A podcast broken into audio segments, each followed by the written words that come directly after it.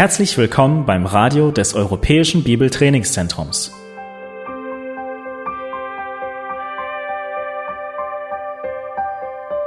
Unser Anliegen ist, dass der folgende Vortrag Sie zum Dienst für unseren Herrn Jesus Christus ermutigt.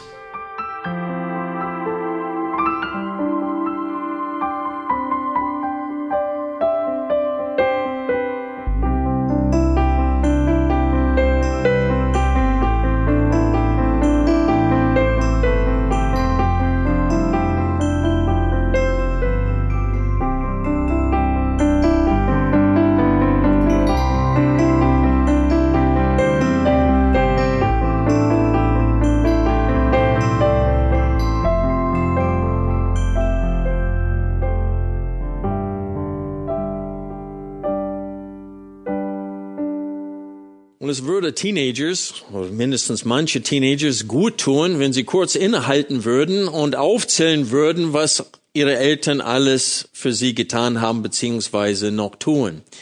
Also mit 14 hat man nicht mehr die Zeit im Kopf, äh, in der die Eltern die Pampers gewechselt hatten, wo die alles machen müssten, um die Kinder zu versorgen.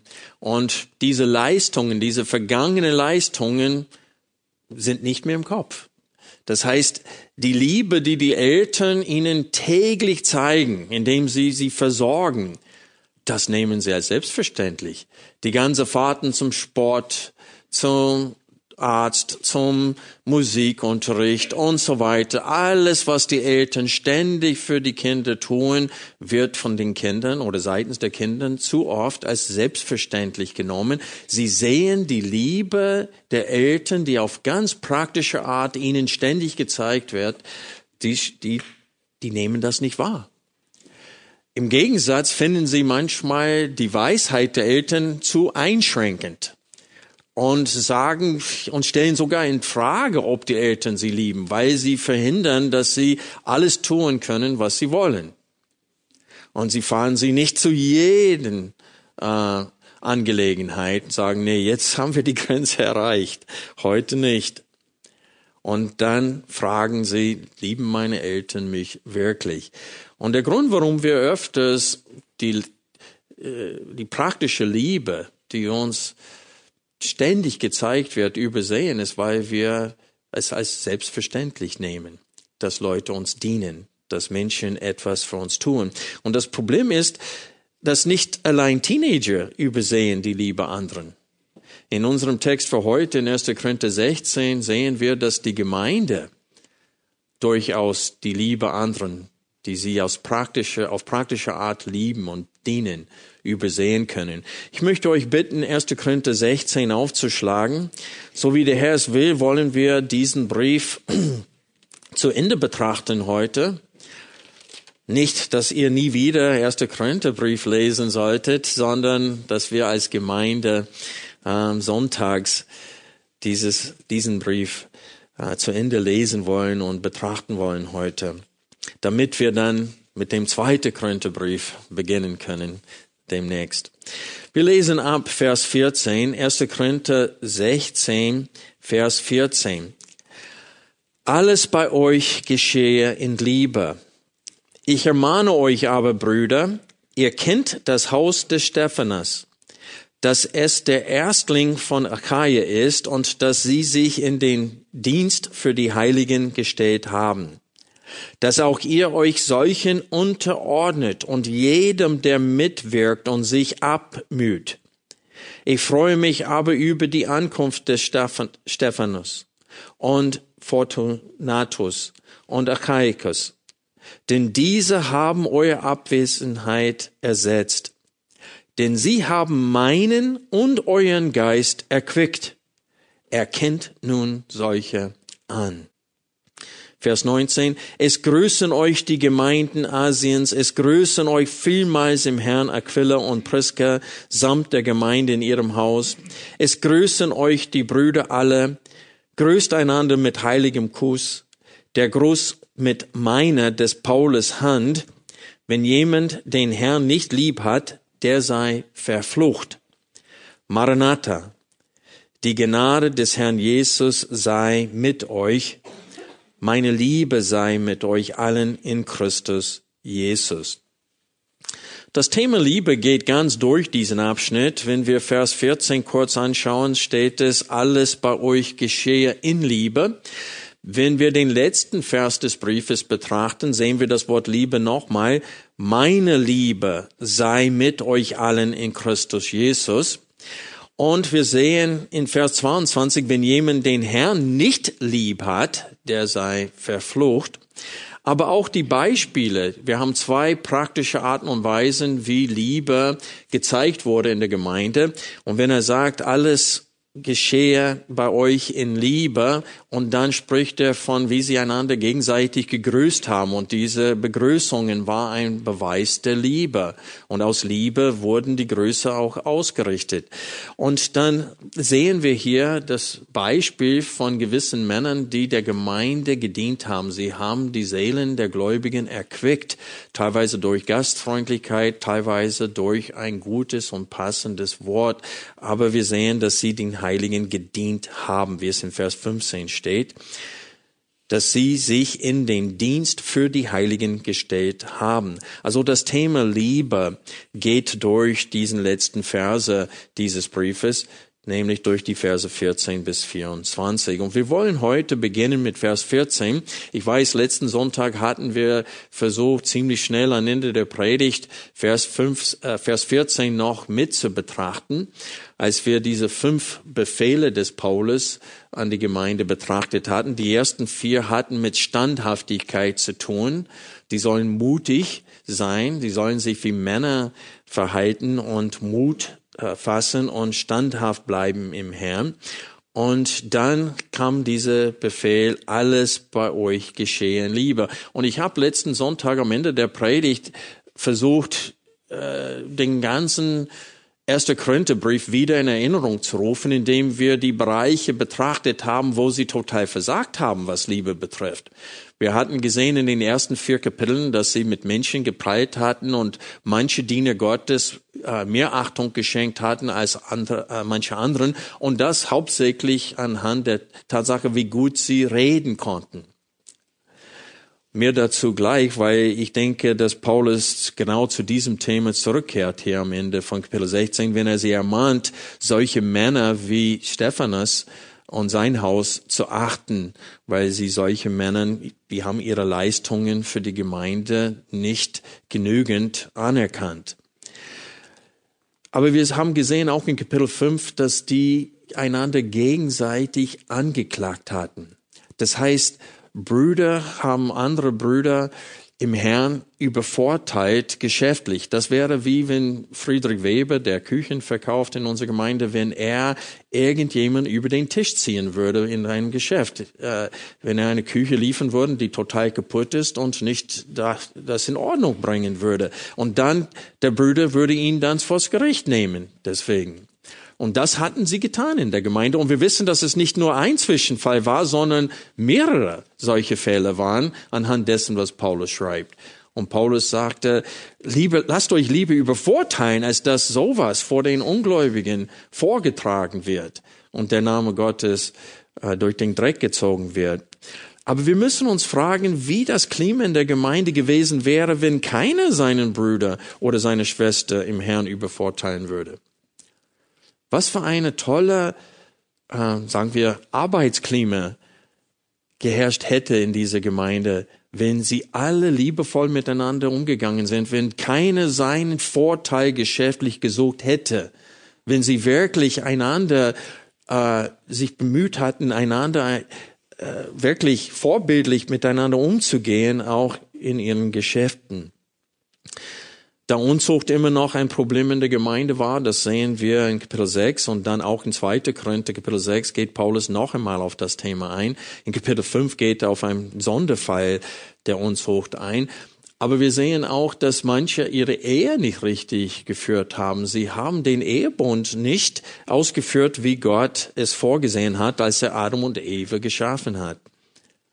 Und so stellt euch vor, wie gesund das Klima in der Gemeinde zu Korinth gewesen wäre, wenn alle Ehepartner sich tatsächlich lieben würden und ihren Ehebund vor Gott ausleben würden, wie Gott das will. dann wäre die Gemeinde ein, ein gesunder Ort, eine kleine, heile Welt, eine Oasis für Menschen. Wir sehen in Kapitel 8, Vers 1 bis Kapitel 11, Vers 1, dass die Christen einander verachtet hatten bezüglich einer eine Streitfrage, nämlich ob Christen, ob es Christen erlaubt ist, Götzenopferfleisch zu essen oder nicht. Und Paulus beginnt diesen Abschnitt und ich möchte drei kurze Abschnitte in diesen Gedankeneinheit mit euch lesen. Schlacht bitte Kapitel 8, Vers 1 auf.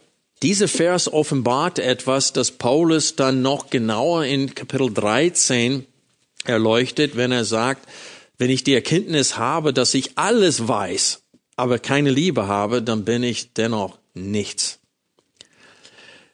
Vers 1. Was aber das Götzenopferfleisch betrifft, so wissen wir, dass wir alle Erkenntnis haben. Die Erkenntnis bläht auf, die Liebe aber erbaut. Und ein paar Verse später kommt diese Erkenntnis, nämlich wir wissen, dass es keinen Götzen gibt. Es gibt nur einen Gott. Und es gibt keine echte Götzen. Und manche haben gesagt, weil es sie nicht gibt, dann kann ich das Fleisch auch essen. Wo, wo liegt das Problem? Aber dabei haben sie das, äh, das Gewissen mancher anderen Geschwister im Herrn verletzt, indem sie äh, sie verführt haben, gegen ihr Gewissen zu handeln. Und deswegen lesen wir weiter ab Vers 9 in Kapitel 8. Seht aber zu, dass nicht etwa diese eure Freiheit den Schwachen zum Anstoß werde. Denn wenn jemand dich, der du Erkenntnis hast, im Götzentempel zum, zu Tisch liegen sieht, wird nicht sein Gewissen, da er schwach ist, bestärkt werden, die Götzenopfer zu essen? Und durch deine Erkenntnis, nämlich dass es keinen Götzen gibt, kommt der Schwache um, der Bruder, um dessen Willen Christus gestorben ist. Und dann Paulus bringt alles auf den Punkt in Kapitel 10, Vers 24. Niemand suche das Seine, sondern das des anderen. Seht ihr das? Das ist genau das, was Paulus meint zum Schluss des Briefes in 1. Korinther 16, Vers 14, wenn er sagte, alles bei euch geschehe in Liebe. Wenn das innerhalb der einzelnen Familien der Fall ist, wenn das äh, geschäftlich der Fall ist unter den Christen, wenn das äh, in dem Miteinander und untereinander der Fall ist, überlegt euch, was für ein Klima herrschen würde in so einer Gemeinde. Wenn alles in Liebe geschieht, anstatt wie es der Fall war, leider in der Gemeinde zu Korinth, das ist so ein angenehmer Ort. Selbst die kleinen Kinder, die das Wort Gottes nicht so richtig verstehen, die, die nehmen wahr, die Liebe. Wenn Sie in eine so eine Gemeinde kommen, Sonntag für Sonntag und freundlich begrüßt werden, und Leute nehmen Zeit und zeigen Interesse für sie und reden mit ihnen, die nehmen etwas wahr, nämlich die Liebe. Ungläubige Menschen können Gott nicht gefallen und sie können nicht zu Gott kommen, ohne dass Gott ihnen hilft. Die sind blind und die sind Feinde Gottes und sie wollen nichts von Gott eigentlich wissen. Aber dennoch können sie Liebe wahrnehmen und spüren. Und das ist das, was herrschen muss in der Gemeinde, in jeder Ortsgemeinde Jesu Christi muss die, diese praktische Liebe, diese sichtbare Liebe herrschen. Aber das fängt schon zu Hause an. Denn du bringst dich selbst mit in die Gemeinde, Sonntag für Sonntag. Und du kannst nicht sonntags ein anderer Mensch sein, als du in der Woche es bist. Wir haben in Kapitel 11 gesehen, wie sie die Armen verachtet hatten und damals war es ähnlich wie, wie, wie es auch heute bei uns ist. Wir werden nach dem Gottesdienst, nachdem wir das Herrnmal gefeiert haben, haben wir ein Liebesmahl. Wir haben gemeinsames Essen. Und die hatten das auch damals gepflegt. Wo sie das Herrnmal feiern wollten, hatten sie dann, jeder hat was mitgebracht. Und die Armen hatten nicht viel.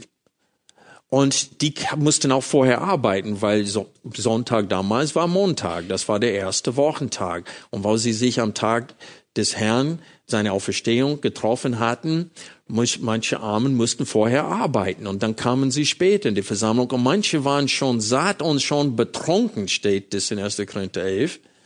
ehe sie das Herrnmal genommen hatten. Und so manche waren übersatt und manche richtig hatten noch Hunger, weil alles aufgegessen waren, bis sie ankamen. Und deswegen, das hat Gott so missgefallen, dass er gesagt hat, manch, Paulus ihnen mitgeteilt, manche von euch sind physisch krank deswegen und schwach geworden und manche sogar von Gott getötet worden wegen dieser Sünde.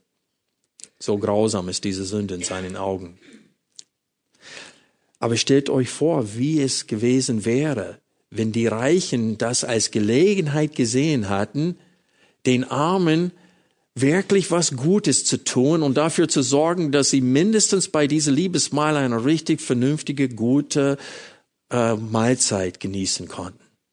Was sie jeden Tag genießen, weil sie reich sind. Guckt, stellt euch vor, was für Gedanken in den Herzen von den Armen vor, hervorgerufen werden, wie viel Dankbarkeit sie Gott gegenüber zum Ausdruck bringen würden, wenn sie in so eine Versammlung hineingehen konnten, wo die Reichen in der Gemeinde kümmern sich um die Armen. Paulus stellt sich das vor. Er weiß, wie es sein soll, und er weiß, dass bei ihnen ist das nicht der Fall die, die beiden Briefe an die Gemeinde in Thessaloniki, bisschen nördlich von dieser Gemeinde, ist ganz anders. Da lobt Paulus die Gemeinde, der sagt, euer Liebe ist allen bekannt geworden. Aber diese Gemeinde ist, jede Gedankeneinheit ist zur Korrektur geschrieben worden. Selbst ihre Fragen, die Paulus beantwortet, mussten immer mit Korrektur und mit Zurechtweisung kommen. Es gab nur eine Sache, wo er sagen könnte, darin lobe ich euch. Aber alles andere war, darin kann ich euch nicht loben. Also diese, Erma diese Schlussermahnung, es muss uns klar sein, das sind nicht nur fromme Worte. Ich, ich bin froh, dass ich Deutsch, die deutsche Sprache lernen musste, weil wenn du, die Gefahr ist, wenn du in eine christliche Gemeinde groß wirst, du lernst diese christliche Sprache und dann redest du fromm und oh ihr Lieben und man redet wie durch die Blume ständig. Diese, ich nenne das so eine blumige Sprache. Ich hasse diese Sprache. Ich kann sie nicht leiden. Sie ist für mich künstlich. Die ist nicht echt. Und man sagt Dingen wie liebe Brüder, lieb, und da steckt keine Liebe dahinter. Das ist nur eine Gewohnheit. Das ist nur eine christliche Sprache.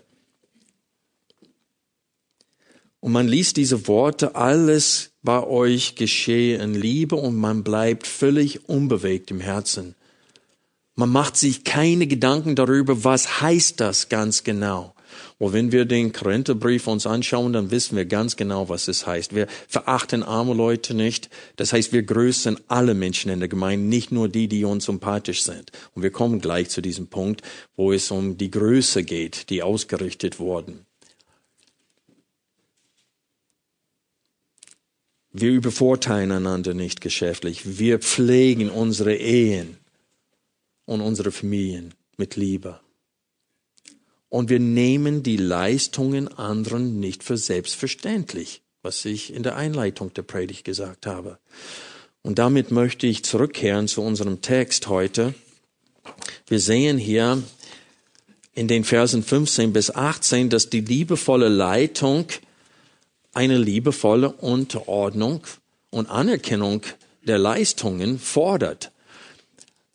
Vers 15, ich ermahne euch aber, Brüder, 1. Korinther 16, Vers 15, ich ermahne euch aber, Brüder, ihr kennt das Haus des Stephanus, dass es der Erstling von Achaia ist und dass sie sich in den Dienst für die Heiligen gestellt haben dass auch ihr euch solchen unterordnet und jedem, der mitwirkt und sich abmüht. Das heißt, jeder, der äh, in der Leitung der Gemeinde aktiv ist und der Gemeinde gut vorsteht und aufopfernd der Gemeinde dient, freiwillig und mit Liebe, solche Menschen muss man anerkennen und man muss sich ihnen unterordnen, mitwirkt und sich abmüht.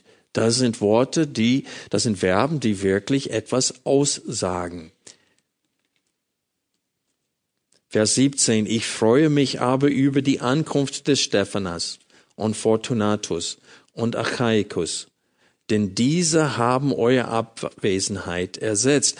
Offensichtlich lesen wir hier, dass diese drei Männer den Brief der Gemeinde zu Paulus gebracht hat, weil in, in 1. Korinther 7, Vers 1 erwähnt Paulus den Brief, den er von ihnen bekommen hatte, mit einer Liste Fragen, die sie hatten. Und er ging auf diese Fragen ein in diesem Brief, in der 1. Korintherbrief.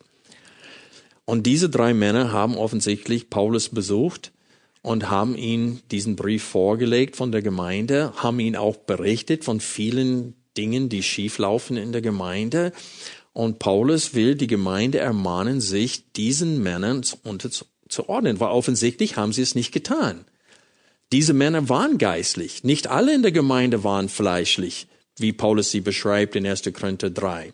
Es gab Männer wie Stephanus und sein Haus, die wirklich vorbildlich waren. Das Problem ist, die Gemeinde hat sie nicht anerkannt. Sie haben ihre Ermahnungen nicht akzeptiert und angewandt. Und jetzt muss Paulus als Apostel Jesu Christi auftreten und sagen, das ist falsch, das ist falsch. Ich habe über das Haus von Chloe, äh, die Hausgenossen von Chloe, das und das erfahren. Und offensichtlich durch Stephanus und ähm, diesen anderen beiden Männern hat er erfahren, wie einiges zugeht in der Gemeinde. Und deswegen hat Paulus sie zurechtweisen müssen. Sie hätten schon auf ihren geistlichen Leiter hören müssen, hatten es aber nicht getan. Und Paulus ermahnt sie zum Schluss dieses Briefes. Davor hatten wir schon vor zwei Sonntagen gelesen. Er ermahnt sie, Timotheus richtig aufzunehmen, wenn er bei ihnen ist. Oder war das Titus? Entschuldigung via Timotheus in Vers 10. Wenn aber Timotheus kommt, so seht zu, dass er ohne Furcht bei euch sei, denn er arbeitet am Werk des Herrn wie auch ich. Es verachte ihn nun niemand. Geleitet ihn aber in Frieden, dass er zu mir komme, denn ich erwarte ihn mit den Brüdern. Und so in diesem, in, im Kapitel 16 nicht nur in den Versen 15 bis 18, sondern auch in den Versen 10 und 11 sehen wir, dass Paulus zum Schluss dieses Briefes die Gemeinde ermahnen muss, ihre geistliche Leiter anzuerkennen und sich ihnen zu unterordnen. Weil offensichtlich auch in dem Bereich waren sie es nicht bereit. Oder mindestens gab es Menschen in der Gemeinde, die Probleme gemacht haben. Und wenn wir zur zweiten Korintherbrief kommen, werden wir sehen, dass es Männer durchaus in der Gemeinde gegeben hatten, die Parteien gegen Paulus gebildet haben. Und Paulus muss sich verteidigen und beweisen, dass er tatsächlich ein Apostel ist, obwohl er das schon unter Beweis gestellt hatte durch Zeichen und Wundern, als er vor Ort war. Und so, es gibt Menschen in der Gemeinde, die Probleme machen die Parteiungen bilden und die die Leiterschaft der Gemeinde, die die in Liebe leiten, die wollten sie nicht anerkennen. Und Paulus ermahnt sie, das zu tun. Deswegen ist das ein Befehl am Ende von Vers 18, denn sie haben meinen und euren Geist erquickt, erkennt nun solche an. Wir wissen, was dieser Dienst, diese Erquickung bedeutet wenn Christen den Philemon-Brief je gelesen habt, da steht es mehrmal das Wort erquickt drinnen. Philemon war ein Mann, der sein Haus anderen zur Verfügung gestellt hat. Der hat Gäste, fremde Menschen, die er nicht kannte, aufgenommen, sie verpflegt und dadurch ihre Seelen erquickt. Auch durch äh, die Weisheit des Wortes Gottes, die er in Gesprächen weitergeben konnte. Und die Menschen wurden auferbaut, nachdem sie sich bei ihm auferhalten hatten. Und das ist die Aufgabe auch von Leitern einer Ortsgemeinde, von Ältesten und Diakonen. Die müssen die Seelen anderen erquicken, nicht nur durch ein, so eine Predigt, wie ich heute halte, sondern auch durch die Gespräche, die wir sonntags haben, aber auch in der Woche, wenn wir uns treffen und uns begegnen, weil Paulus sagte, in, ich glaube, Apostelgeschichte 20 sagte er, dass er treu war dem Herrn, indem er den ganzen Ratschluss Gottes verkündigt hat, nicht nur in der Öffentlichkeit, sondern auch privat, von Haus zu Haus. Es ist wichtig für mich, dass auch unsere Gemeinde die Leistungen von zum Beispiel Andre und Gerald und Michael nicht einfach für selbstverständlich nehmen, wie manche Teenager die Leistungen ihrer Eltern für selbstverständlich nehmen. Ich kann euch sagen, es, es würde diese Gemeinde nicht geben ohne André. Der hat sich von Anfang an, Gott hat ihn mir zur Seite gestellt. Ich konnte kaum Deutsch damals. Er hat sich um diese Papierkram der Gemeinde vom ersten Tag an gekümmert. Und das ist viel Arbeit. Der musste sich mit dem Verein gesetzen, auseinandersetzen, abends sehr viel lesen und durchwühlen diese Gesetze. Und ihr wisst, wie das Gesetzdeutsch ist. Die Sätze sind nicht leicht zu verstehen. Und da musst du dich abmühen mit solchen aufwendigen Lesen, um sicher zu sein, dass wir als Gemeinde keinen Fehler machen. Jetzt mit dem Datenschutzerklärung musste er genau das Gleiche nochmal machen. Und viele sehen das gar nicht. Die nehmen das einfach für selbstverständlich. André kriegt kein Cent für seine Leistungen in den letzten 21 Jahren, diese Gemeinde. Und der ist wie Stephanus hier, der von Anfang an dabei ist. Der ist eine Erstling in der Hinsicht. Und bis vor kurzem hat Gerald auch keine finanzielle Unterstützung bekommen.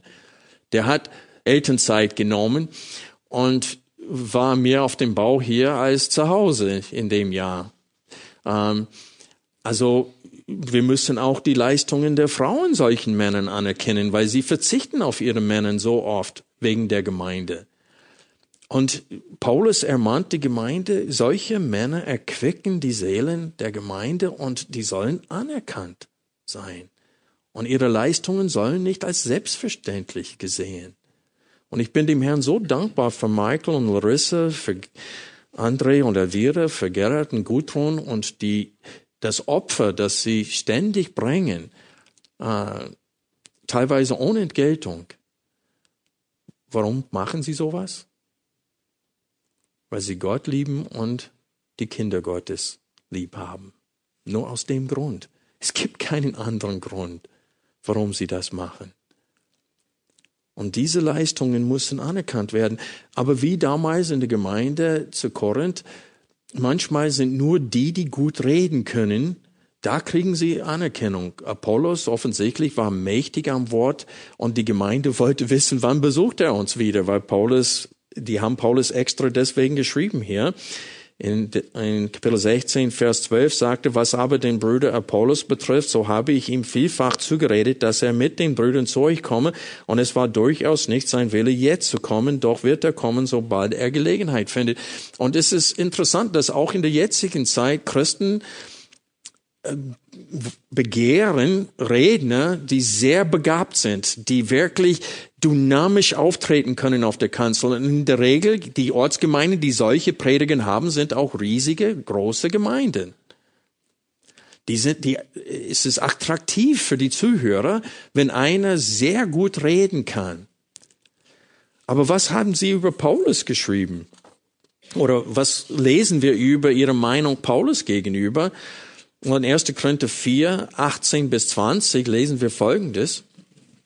Paulus spricht und sagt, einige aber sind aufgeblasen, als ob ich nicht zu euch kommen würde. Ich werde aber bald zu euch kommen, wenn der Herr will, und werde nicht das Wort, sondern die Kraft der Aufgeblasenen kennenlernen. Denn das Reich Gottes besteht nicht im Wort, sondern in Kraft.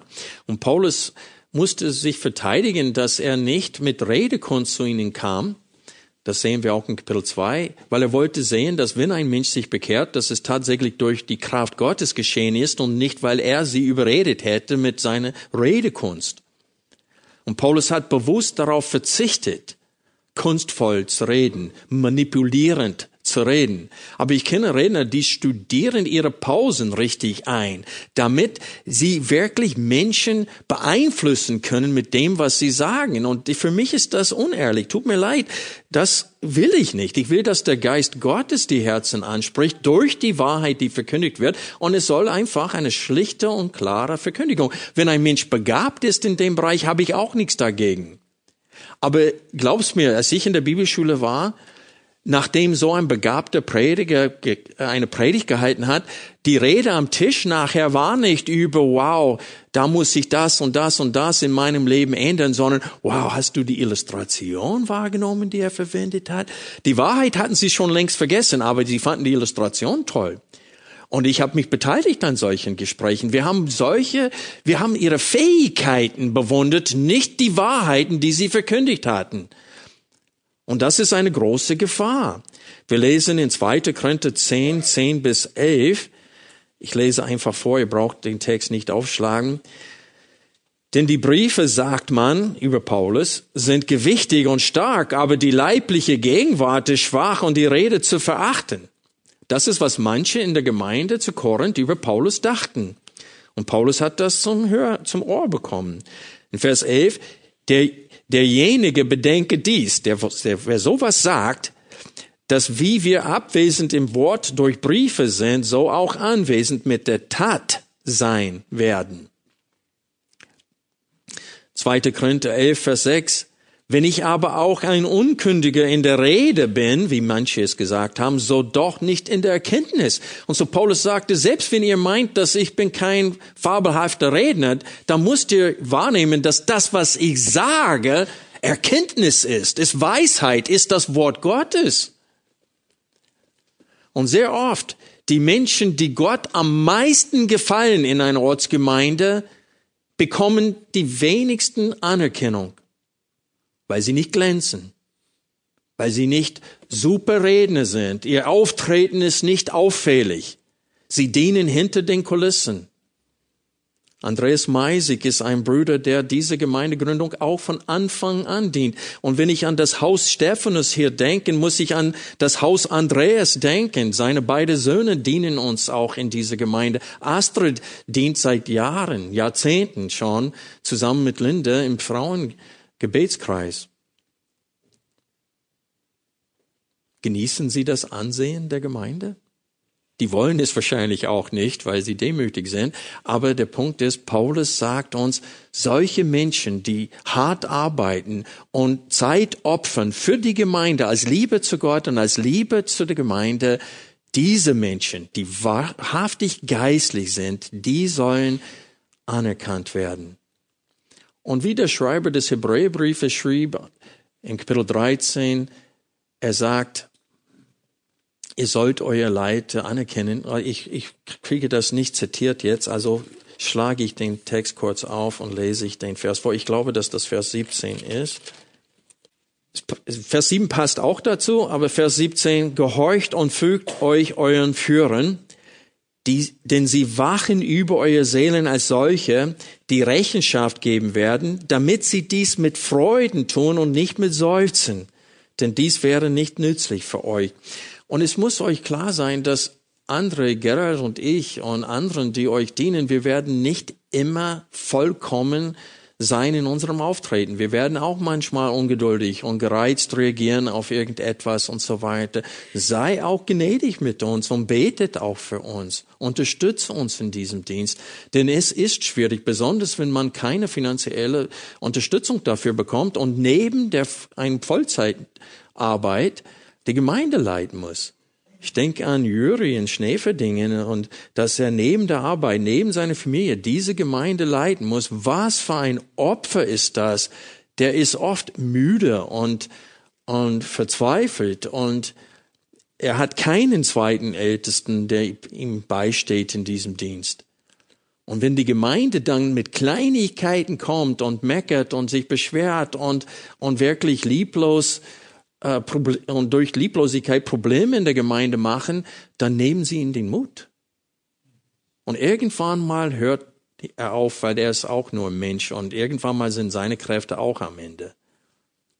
Und deswegen sagt Paulus, liebe Gemeinde in Korinth, auch wenn Stephanus und die anderen Brüder, die ich erwähnt hat, wenn sie nicht glänzend sind wie Apollos oder Paulus oder Kephas, die sollst du anerkennen. Denn sie reden die Wahrheit in Liebe zu euch.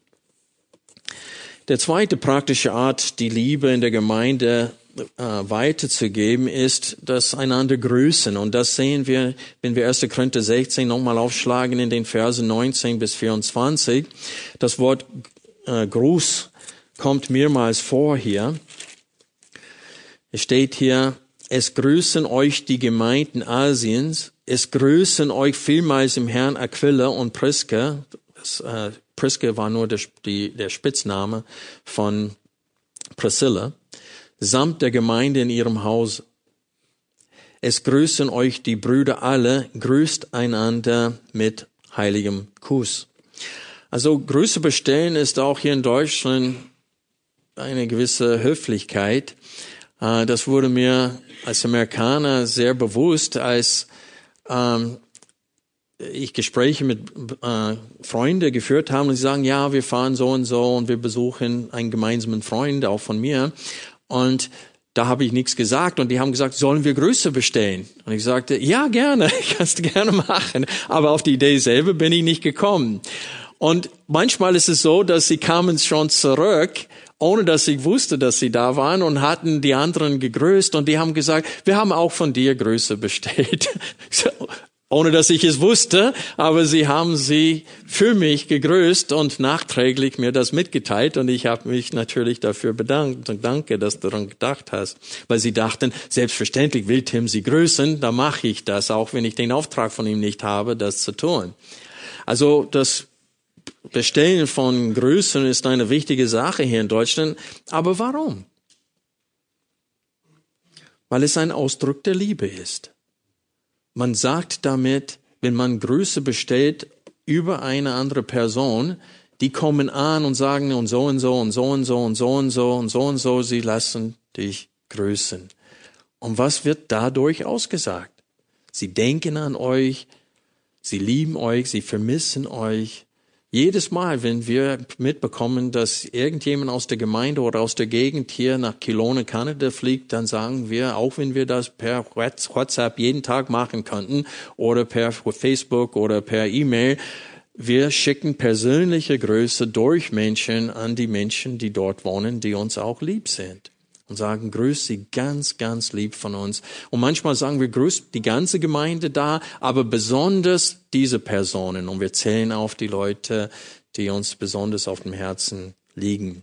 Und so war es auch in den Briefen. Man sieht, dass äh, am Ende sämtliche Briefe, dass Grüße ausgerichtet werden. Und früher war es sehr üblich, und in manchen Gemeinden wird das immer noch Zeit dafür genommen, dass äh, Gebetszeit am Ende des Gottesdienstes, wenn Vermeldungen gegeben werden, da stehen hin und wieder Leute auf und sagen, ich war in Kasachstan, die Gemeinde dort lässt diese Gemeinde grüßen und die geben Grüße auch weiter.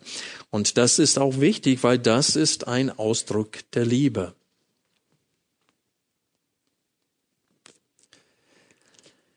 In Vers 19 bis 21, diese Verse teilen uns mit, ähm, die teilen uns nicht mit, was der Inhalt dieser Grüße war. Das heißt, es steht hier nur, sie lassen euch grüßen, aber es steht nicht mit irgendwelchen Worten.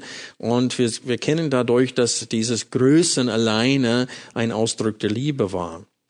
In Vers 19 lesen wir, dass mehrere Gemeinden Asiens ihre Glaubensgeschwister in Griechenland grüßen wollte und teilweise unbekannt. Die kannten sich nicht. Die wussten nur, das sind Geschwister im Herrn. Ich lasse sie grüßen. Ich lasse sie wissen, dass ich für sie bete, dass ich sie liebe. In Vers 20 fügt Paulus hinzu, dass alle Brüder sie grüßen lassen. Und dann in der zweiten Hälfte von Vers 20 ermahnt Paulus die Geschwister in Korinth, sich gegenseitig zu grüßen mit einem heiligen Kuss.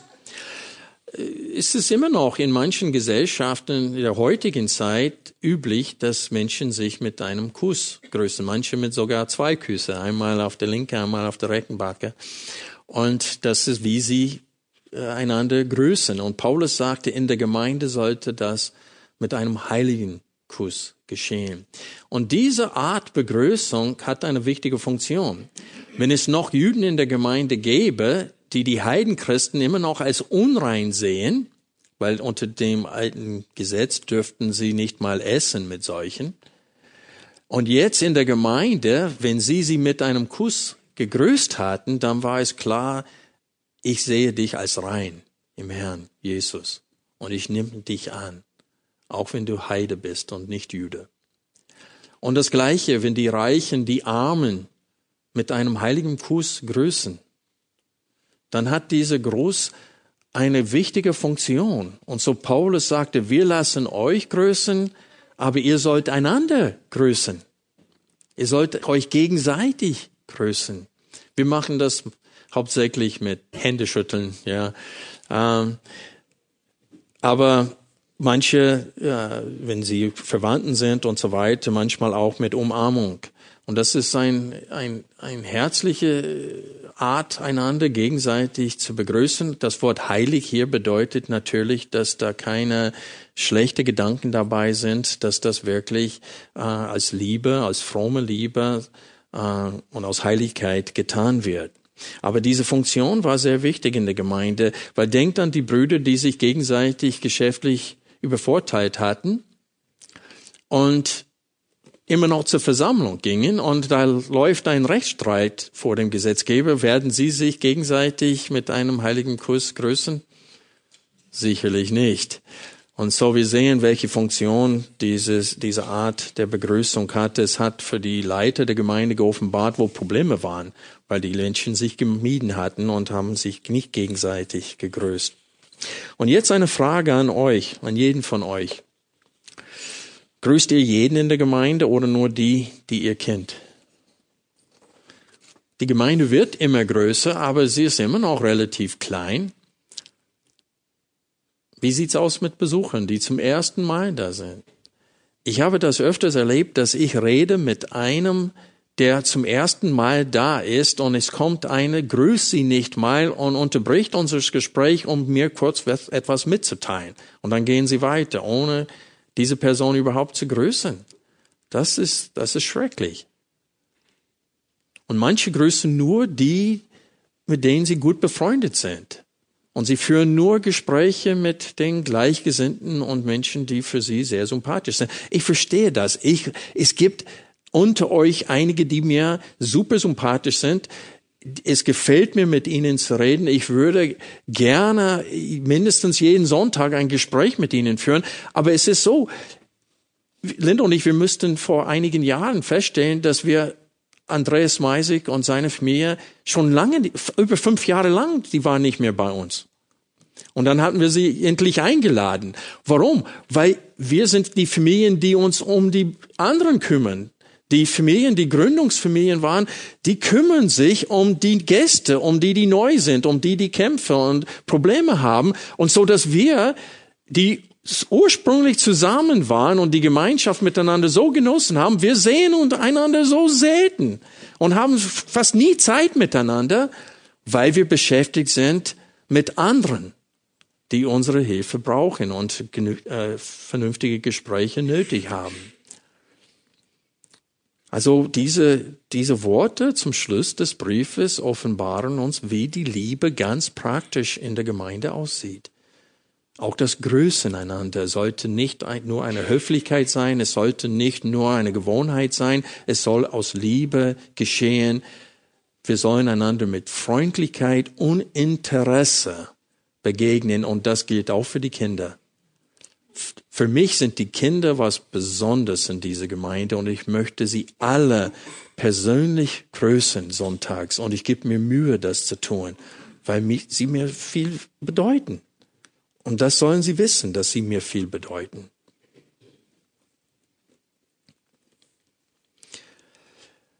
Wir kommen zum letzten zwei Verse dieses Abschnittes oder die letzten vier.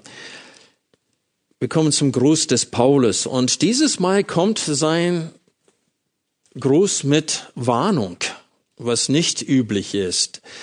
Wir lesen in Vers 21, der Gruß mit meiner des Paulus Hand. Solche Aussagen lesen wir öfters in seinen Briefen, weil Paulus üblicherweise der Brief selber nicht geschrieben hat.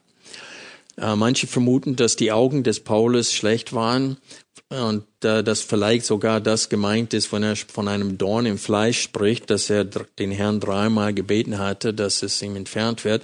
Auf jeden Fall wissen wir, zum Beispiel im Römerbrief, der, derjenige, der schrieb, lässt selber grüßen und sage, ich habe diesen Brief geschrieben. Ähm, und so, wir wissen, dass Paulus öfters nur das Grußwort zum Schluss mit eigener Hand geschrieben hat. Und teilweise, weil er, er die Sorge hatte, dass manche Irrlehrer so tun würden, die würden einen Brief schreiben, als ob der Brief von Paulus käme. Und wir wissen zum Beispiel, es gibt falsche Evangelien. Diese Evangelium nach Thomas und so weiter, die später produziert wurden, als ob sie von einem Apostel sind, die sind keine echte, das ist kein echtes Wort von Gott. Und damals hatte Paulus schon diese Sorge. Das sehen wir in den zweiten Thessalonikerbrief. Ich lese kurz vor aus Kapitel 2, 1 bis 3. Paulus schrieb, wir bitten euch aber, Brüder, wegen der Ankunft unseres Herrn Jesus Christus und unserer Vereinigung mit ihm, dass ihr euch nicht schnell in eurem Sinn erschüttern, auch nicht erschrecken lasst, weder durch Geist noch durch Wort noch durch Brief, als seien sie von uns. Als ob der Tag des Herrn da wäre, dass niemand euch auf irgendeine Weise verführe. Und dann lesen wir am Ende vom zweiten Thessaloniker Brief, der Gruß mit meiner des Paulus Hand. Das ist ein Zeichen in jedem Brief. So schreibe ich. Die Gnade unseres Herrn Jesus Christus sei mit euch allen. Also Paulus wollte, indem er die Briefe selbst mindestens diesem Großwort, die Gnade unseres Herrn Jesus Christus sei mit euch allen. Er wollte, dass das in seiner eigenen Handschrift ist, dass jede Gemeinde wissen konnte, dieser Brief ist tatsächlich von Paulus. Aber es kann auch sein, dass dieses Grußwort zum Schluss Paulus so wichtig war, dass er wollte das nicht schreiben lassen, sondern selber persönlich. Es ist noch persönlicher, wenn er die Feder in der Hand nimmt und diese Worte selbst schreibt.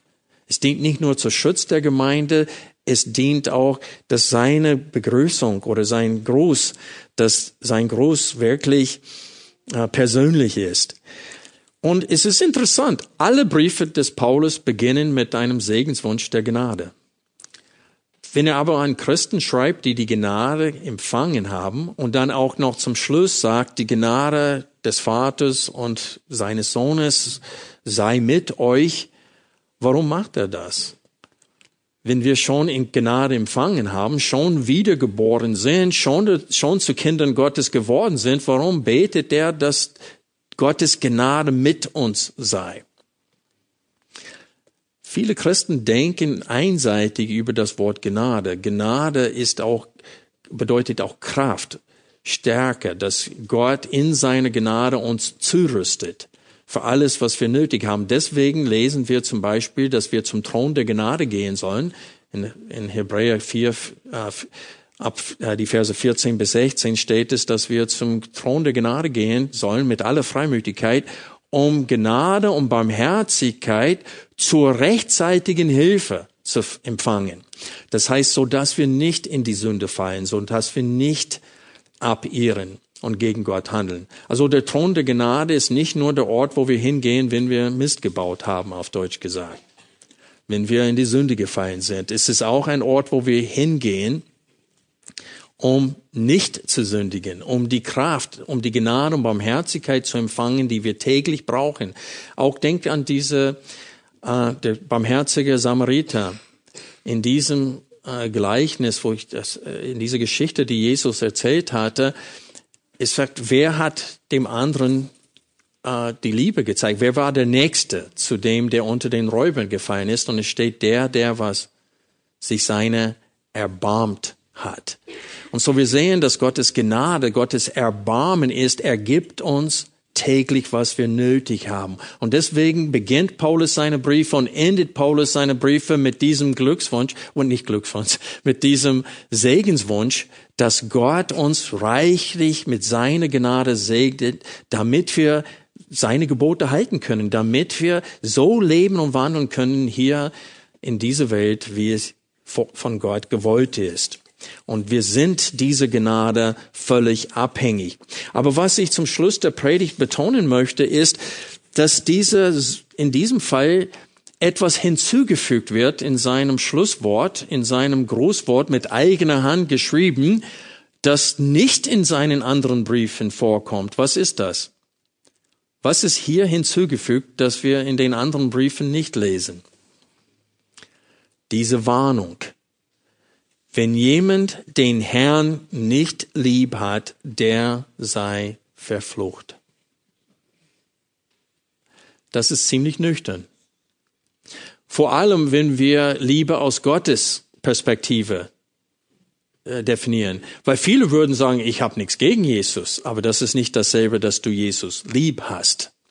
Jesus lieb haben hat Jesus selbst definiert. Jesus sagte, wer mich liebt, wird was? Meine Gebote halten. Wir lesen das in 1. Äh, Johannes 14, Vers 21. Wer meine Gebote hat und sie hält, der ist es, der mich liebt. Und dann in Vers 23, Jesus antwortete und sprach zu ihm, wenn jemand mich liebt, so wird er mein Wort halten.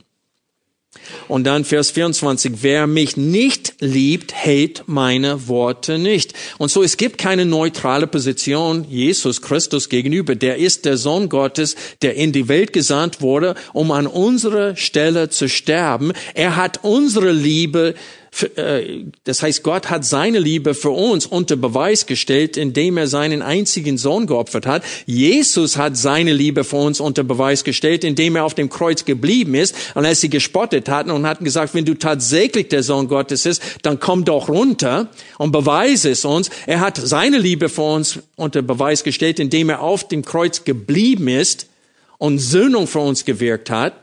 Aber diese Liebe wird ständig in Frage gestellt. Und deswegen am Ende der Bergpredigt hat Jesus gesagt, nicht jeder, der zu mir Herr, Herr sagt, wird in das Reich der Himmel hineinkommen. Es gibt so viele Menschen, auch in der jetzigen Zeit, die sagen, ich habe nichts gegen Jesus, ich habe nichts gegen Gott. Freunde, wenn du nicht bewusst für Gott lebst, bist du sein Feind. Du kannst nicht sagen, ich verhalte mich neutral Gott gegenüber. Sobald du dich nicht bewusst ihn unterordnest als Schöpfer dieser Welt und als Retter, bist du schon unten durch. Und deswegen will Paulus deutlich sagen, weil es gab Menschen in der Gemeinde, die was in laut Kapitel 15 gelehrt haben. Kapitel 15, Vers 12. Ich lese nochmal vor. Wenn aber gepredigt wird, dass Christus aus den Toten auferweckt sei, wie sagen einige unter euch, dass es keine Auferstehung der Toten gebe? Also es sollte uns nicht verwundern, wenn wir so eine fleischliche Gemeinde sehen wie diese in Korinth, dass Paulus zum Schluss des Briefes warnt die Mitläufer unter ihnen und sagt, wenn ihr Jesus nicht lieb habt, dann seid ihr verflucht, auch wenn ihr in die Versammlung kommt weil ihr seid nicht wiedergeborene Kinder Gottes. Die Gnade des Herrn Jesus sei mit euch, das heißt mit allen, die Jesus lieb haben und zeigen es, indem sie ihm gehorchen. Das Wort Maranatha hier ist aramäisch und beim Herrn mal bedeutete, der Herr ist äh, mitten unter uns, der ist anwesend, gegenwärtig. Aber in Bezug auf der Wiederkunft Jesu hieß es, Herr komme, Herr komme bald. Herr komme. Und das ist, was Paulus sagte. Er sagte, wenn jemand den Herrn nicht lieb hat, der sei verflucht. Er geht hier zurück zu Kapitel 15 und meint, unser Herr wird kommen. Maranatha, Herr komme. Und das ist wichtig für uns, am Ende dieses Briefes, wo so viele Sünden aufgedeckt wurden, zu sehen, wie die wahre Liebe und wie die wahre Geistlichkeit aussieht, damit wir uns selbst prüfen. Und für die, die wirklich hier unter uns sind, die nicht die Gewissheit haben, dass sie Gott gehören, ich möchte euch anflehen heute, ich bitte euch, prüft euch vor Gott. Denn wir wissen nicht, ob wir morgen haben oder nicht. Und wie André aus Psalm 76 heute gelesen hatte, es ist eine furchtbare Sache, in die Hände des lebendigen Gottes zu fallen. Denn er ist ein gerechter Gott und das Einzige, was er als Lösegeld für die Sünde nimmt, ist das Blut seines Sohnes. Und diese, dieses Blut wäscht nur die Menschen rein, die sich jetzt in diesem Leben Jesus Christus beugen, ihn als Herr und König annehmen und von nun an mit Gottes Hilfe für Gott leben. Und das ist wichtig für uns wahrzunehmen. Und dann ganz zum Schluss möchte ich Paulus als Vorbild darstellen, wenn wir zweite Korintherbrief uns mit, äh, mit dem zweiten Korintherbrief beschäftigen, werden wir noch mehr staunen müssen über die Liebe des Paulus für diese Gemeinde in Korinth. Er beendet den Brief mit meine Liebe sei mit euch allen. in Jesus Christus. Und Paulus sagt aus damit, ich liebe euch, obwohl ihr mir so viel Mühe macht. Ich liebe euch. Und das zeugt er vor dem Herrn. Lass uns auch solche sein, die nicht nur die Menschen lieben, die uns angenehm sind, sondern auch die, die uns Mühe machen. Amen.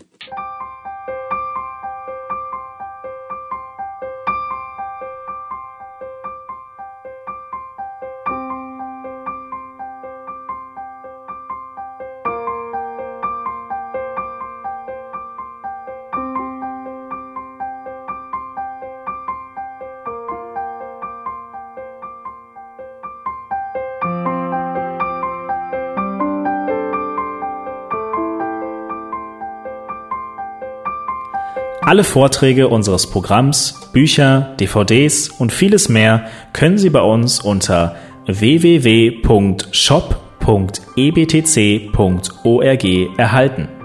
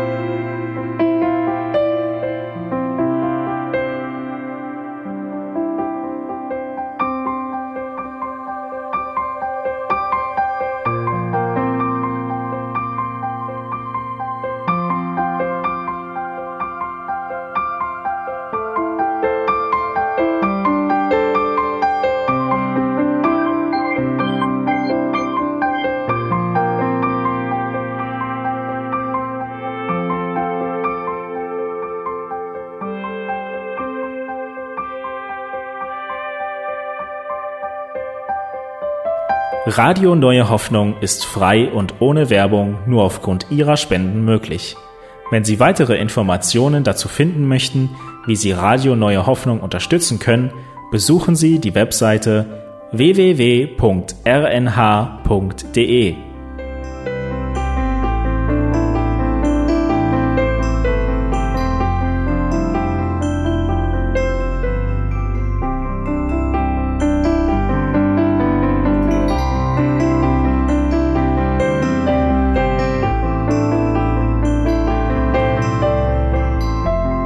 Sendezeiten des EBTCs sind Montag, Mittwoch, Freitag und Samstag jeweils von 10 bis 11 Uhr.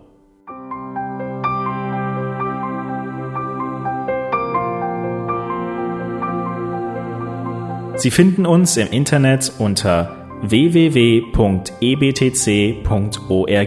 Eine E-Mail können Sie uns senden an radio.ebtc.org. Telefonisch erreichen Sie uns unter 0049 3060 988 610. Unsere Postanschrift lautet an der Schillingbrücke 4 in 10243 Berlin, Deutschland.